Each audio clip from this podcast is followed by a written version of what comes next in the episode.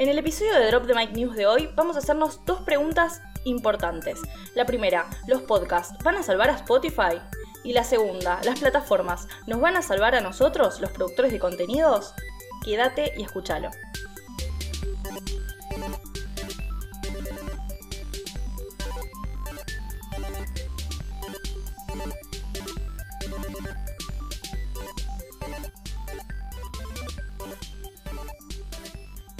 Bienvenidos a un nuevo episodio de Drop the Mic News. ¿Cómo estás, Agus? Hola, Ale, todo bien, este, por suerte. ¿Y vos? Muy bien, por suerte. Hoy es domingo. Hoy, vamos a decirlo como dijimos la, otra, vez, antidomingo. Así que vamos a hablar sobre podcast, vamos a sacarnos algunas dudas por un par de notas que estuvieron dando vuelta y que tras algunas conversaciones que tuvimos con Agus dijimos, che, acá hay algo importante, vamos a analizarlo y vamos a ver qué onda. Sí, estuvimos efectivamente en, nuestras habituales, eh, pero muy, muy concretas y cortas reuniones de preproducción del podcast, cruzando algunas noticias que por supuesto tienen que ver también con lo que trabajamos para, para nuestro newsletter, a al que les reiteramos que si este, quieren estar actualizados se suscriban. Eh, dijimos, bueno, uh, mira esta noticia, mira esta otra, che, pero están medios relacionadas, este, así que de eso vamos a hablar, ¿no? De cómo se está planteando algún tipo de discusión sobre la sostenibilidad de eh, las empresas dueñas de las plataformas y dueños de los derechos de los contenidos en esas plataformas y al mismo tiempo la sostenibilidad económica de los productores, ¿no? que no es lo mismo, eh, si bien es algo bastante básico, los eh, que producen podcast, los que producen música, y menciono estos dos porque son los rubros que están relacionados casi cotidianamente con nuestro tema, no son por lo general los dueños, este, e, en la música es mucho más habitual que en los podcasts, ¿no?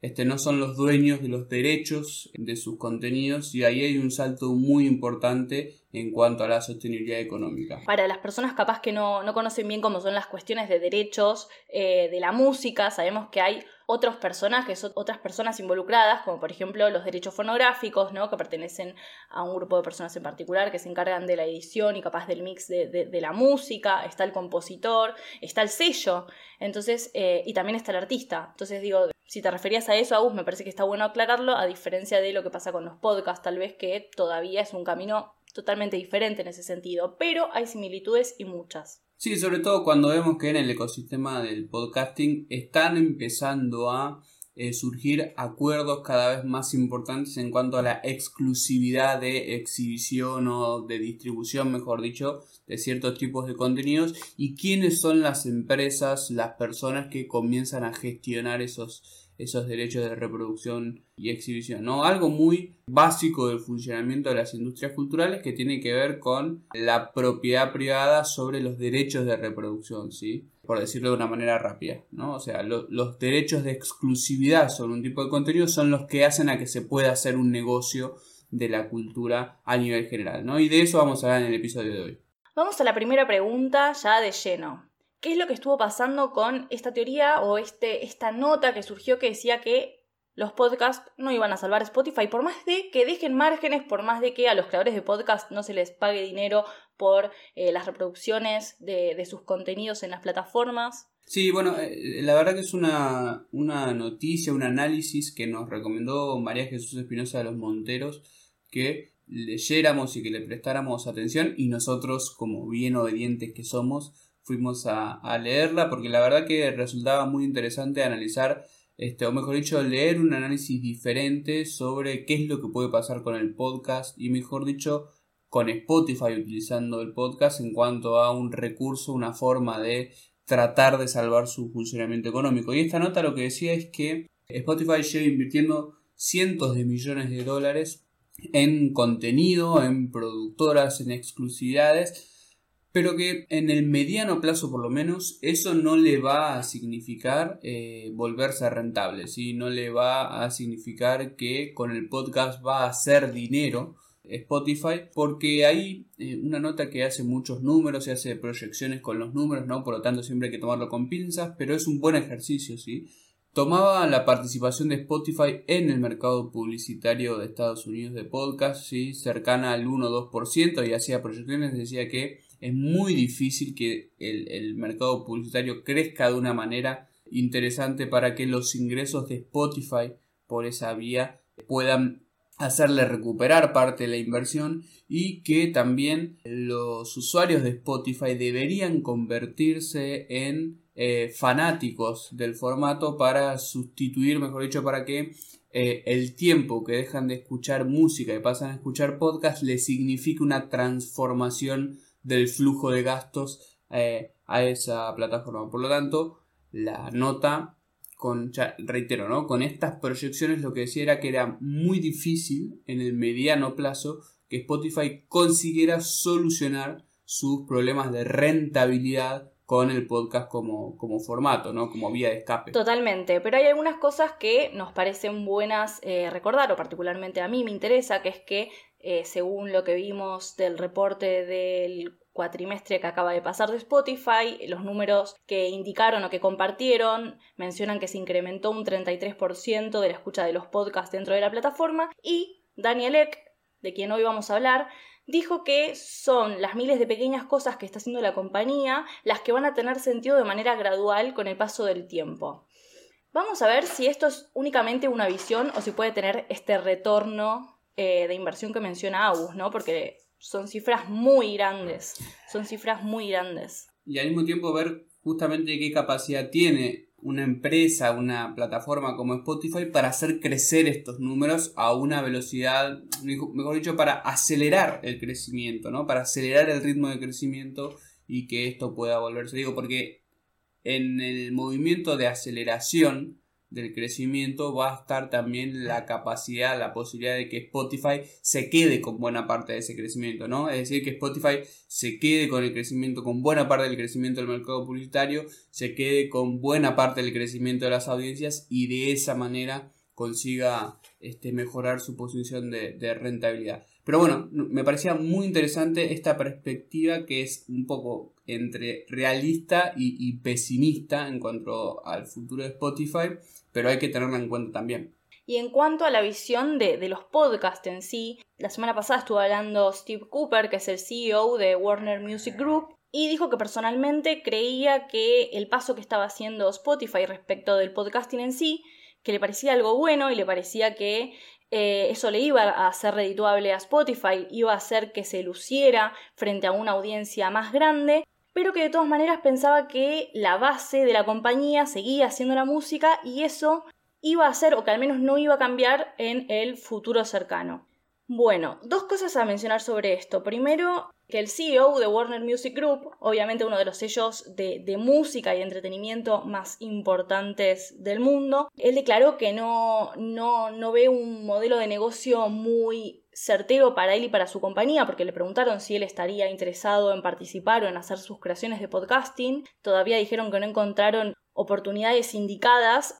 Básicamente lo que dijo que me llamó mucho la atención es que dijo que están investigando el ecosistema para trabajar con algunos de sus artistas, pero que la economía del medio estaba opaca. También recordemos, los modelos de negocio, las cifras que manejan estas compañías son muy grandes y obviamente los retornos de inversión que esperan tener también deben estar al nivel de, sus negociaciones habituales. Además, Ale, es eh, interesante que estas empresas como Warner lo que hacen es defender un poco todas las inversiones que tienen detrás. Entonces, en esto, digo, la, jugada, para, para ponerlo en contexto, la jugada de Spotify con los podcasts es muy arriesgada, ¿no? Tirar tantos millones de dólares en un mercado sin saber cuál va a ser la, el retorno de esa inversión es muy arriesgado, pero Spotify necesitaba una jugada de ese tipo para dar vuelta a la torta y para dar vuelta al partido, digamos, que lo tenía perdiendo dinero cada nuevo trimestre. Para las empresas que están más afianzadas, como Warner, eso implica un estudio mucho más preciso, sincero y no están apuradas por hacerlo. Exactamente, también tengamos en cuenta esto, ¿no? La composición de esas empresas es totalmente tradicional, están hace décadas en el mercado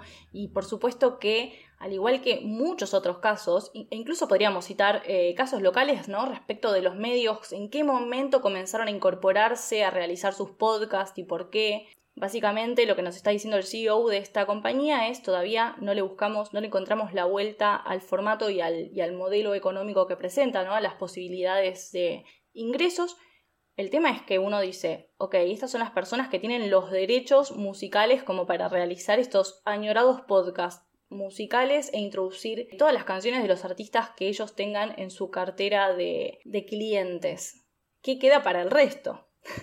Básicamente, pero bueno, nada son negocios y tenemos que entender que sí, Agus, decime. No, que digo, también pensaba en esta frase eh, del CEO de Warner de la posibilidad de que el podcast sirva para ampliar la audiencia de música, ¿no? Otorgándole al podcasting un, poder sobre, sobre la, audiencia, o mejor dicho, la, población que no tiene, ¿no? Pero me parece a mí que esto tiene que ver con una perspectiva de que a Warner y a todos los sellos, los, los tres eh, sellos discográficos que concentran el 90% de la producción musical, eh, les interesa que Spotify siga creciendo en la penetración, sobre todo en los este, mercados eh, del sur del mundo, ¿sí? del hemisferio sur, y que, digamos, de esa manera eh, logre más usuarios, logre más usuarios premium, mejore la conversión de usuarios publicitarios a, a usuarios premium porque Spotify le ha logrado que estas empresas vuelvan a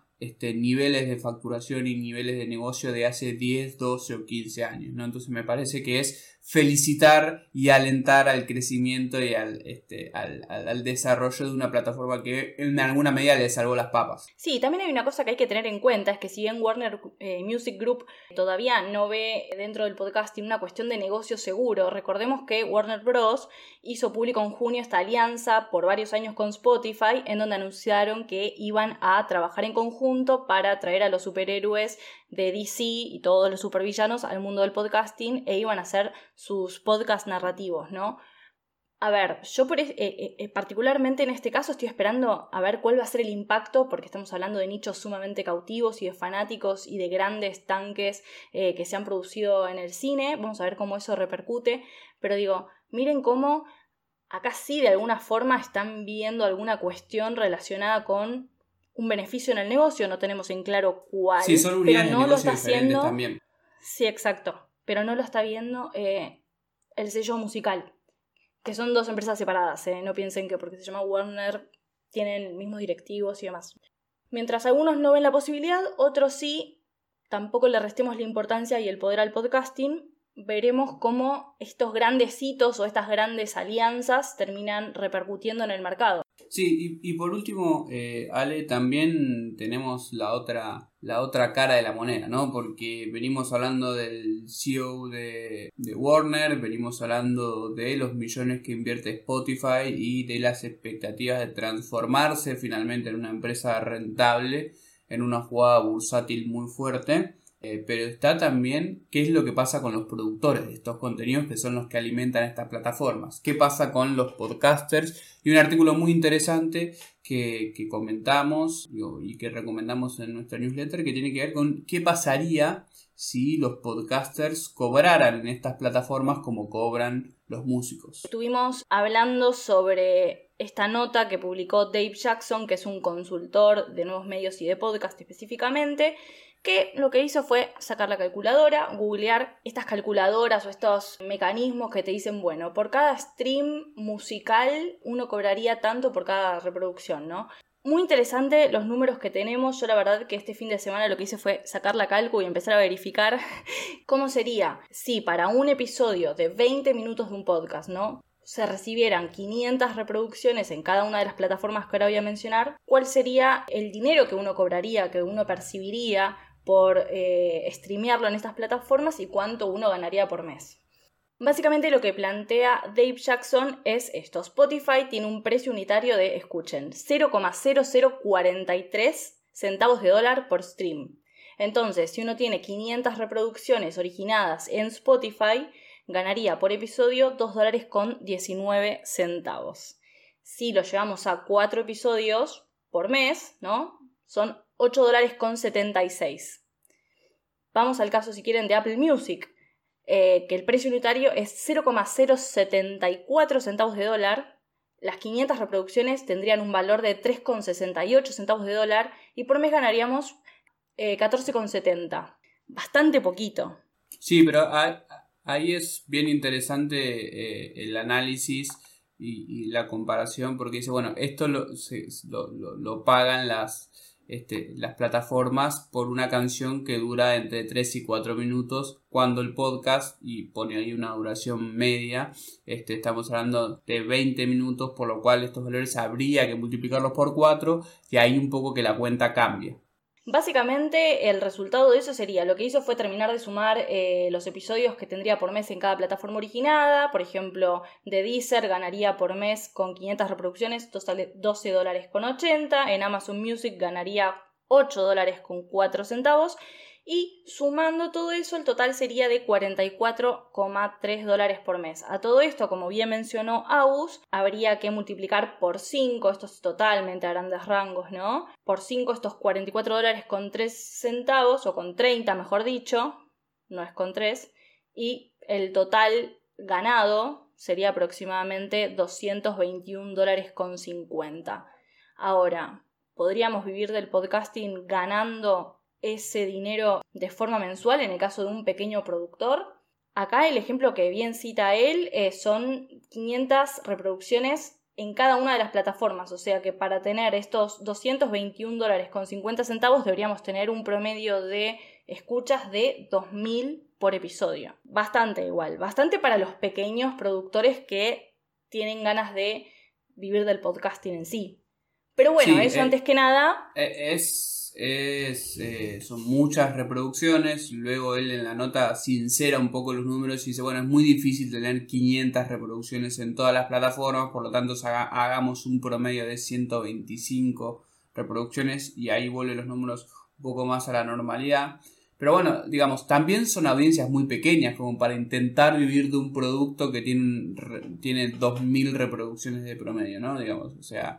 Este... Exacto, y está bueno, está bueno charlarlo y estar bueno dar a conocer cuáles serían las cifras como para empezar a pensar justamente en, bueno, ¿esto es realmente un negocio? ¿Qué tendría que tener yo como productor o pequeño productor para empezar a generar un modelo de negocios atrás de eso? ¿Cómo puedo hacer para mirar la audiencia? Por eso, en reiteradas ocasiones yo siempre digo que si yo quiero tener un negocio en el podcasting o en lo que sea, tengo que invertir, al igual de que si yo quiero tener un local de... Quiero tener un kiosco y pretendo, no sé, ganar dinero sin invertir en alquiler, en carameleras, en mercadería. Es exactamente lo mismo. Eso y un montón de otras cosas. Última opción que me parece que la dejo de tarea para la próxima, Agus, y es, bueno, ¿qué pasaría si ganáramos en YouTube dinero, si empezáramos a monetizar?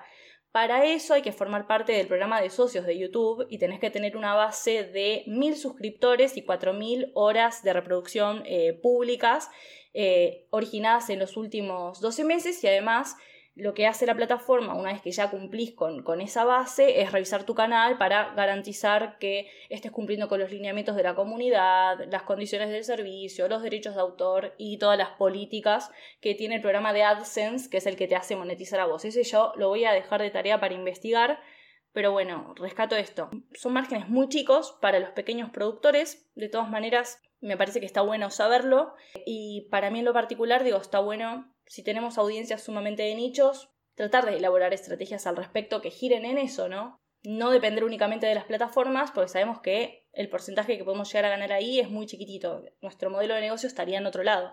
Sí, a ver, al mismo tiempo pensar que sería un negocio muy chiquitito porque yo reitero esto, o sea, son audiencias muy chiquititas, o sea, 2.000 personas que te escuchen, 2.000 personas por episodio en el mundo de los medios de comunicación y, de, los, de, la cultura son números muy pequeños y que, digamos, eh, lograr 100 dólares, ¿no? Vamos a poner un número, 100 dólares, 120 dólares. Este, Acá sacó la calculadora Agustín, las caras. No, pero para pensar, también este, si, si, lo que buscamos es poder vivir de eso o poder cubrir los costos, ¿no? que es muchas veces lo que sucede y, en especial lo que traba a eh, las, innovaciones en la producción, a experimentar formatos y todo eso de cuestiones. Y, cuando, y cuando hablo de cubrir los costos, hablo de poder pagarle este, una, una moneda a los que hacen el podcast, a los que los editan, ¿sí? a los que graban y de esa manera empezar a, poner a girar un poquito la rueda. ¿no? Me parece que esa es la base de la pregunta, ¿no? ¿Cómo hacer para que esto mm, no es que genere ganancias o se transforme en un modo de vida, sino que simplemente empiece a cubrir los costos? ¿no? Y me parece que todas estas alternativas que estamos pensando van en esa línea, por lo menos originalmente, por lo menos el planteo de la, de la discusión, ¿no? Que esto no, digo, yo no quiero, digo, y hablo de un X, ¿no? No quiero ganarme la vida, pero por lo menos no perder dinero, ¿no? Parece bastante sensato. Totalmente, sí, sí, porque, a ver, también para seguir creando es necesario tener cierto, cierto dinero para empezar a cubrir algunos gastos, como bien mencionabas. Así que bueno, no sabemos si serán las plataformas que nos salven a nosotros o nosotros a las plataformas. Veremos cómo esto se sigue construyendo. Eh, más allá de, quién va a salvar a quién, cómo estas discusiones nos ponen siempre en una balanza que está bastante despareja entre las grandes empresas, las dueñas de las plataformas, las dueñas de los derechos, esto que hablábamos al principio, y el productor, ¿no? El que hace el contenido, el que dedica horas de su vida a producir este, porque bueno, en, las últimas, eh, los últimos días hubo también una, un encontronazo público bastante fuerte entre eh, Daniel Eck, el CEO de Spotify, y los músicos, iba a decir la industria musical, ¿no? Pero la industria musical son los, los tres sellos discográficos, este, porque Eck dijo eh, no se puede vivir de grabar un disco cada tres o cuatro años, haciendo este, una especie de respuesta a las continuas críticas que hay por parte de los músicos a estos números muy cortitos eh, eh, y muy, muy bajos que paga la plataforma por, por, las reproducciones. Y un poco otra vez ver cómo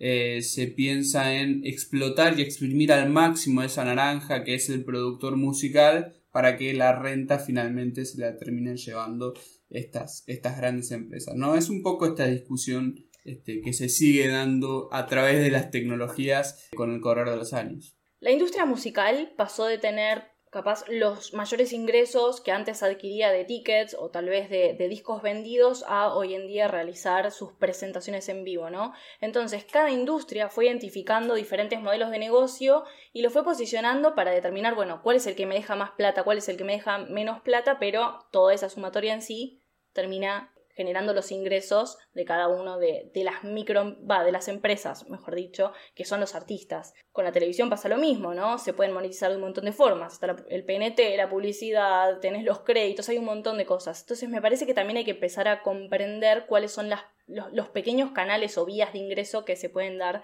dentro del podcasting, sin entrar en todo lo que estuvo mencionando Daniel Eck. Esto es básicamente a modo de, de cierre.